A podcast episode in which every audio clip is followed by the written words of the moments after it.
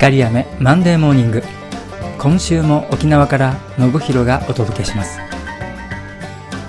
18歳の時から自炊を始めた僕はある意味主婦歴45年。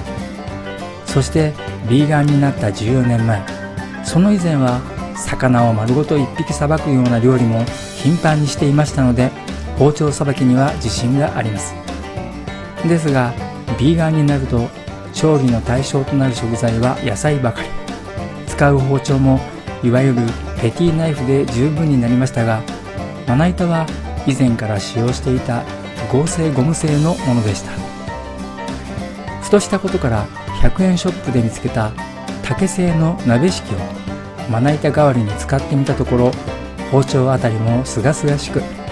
最近流行りのまな板シートなどいらない便利さや衛生面エコロジーの素晴らしさにも気づき少し大きめの竹製のまな板を新調しすっかり普段使いするようになりました。キャベツをいつまでも千切りしていたい。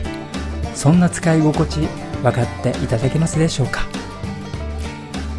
この番組は自分を大好きになる13週間の奇跡自信の学び屋をご提供する調和セラピー光雨がお送りしました。ではまた。来週。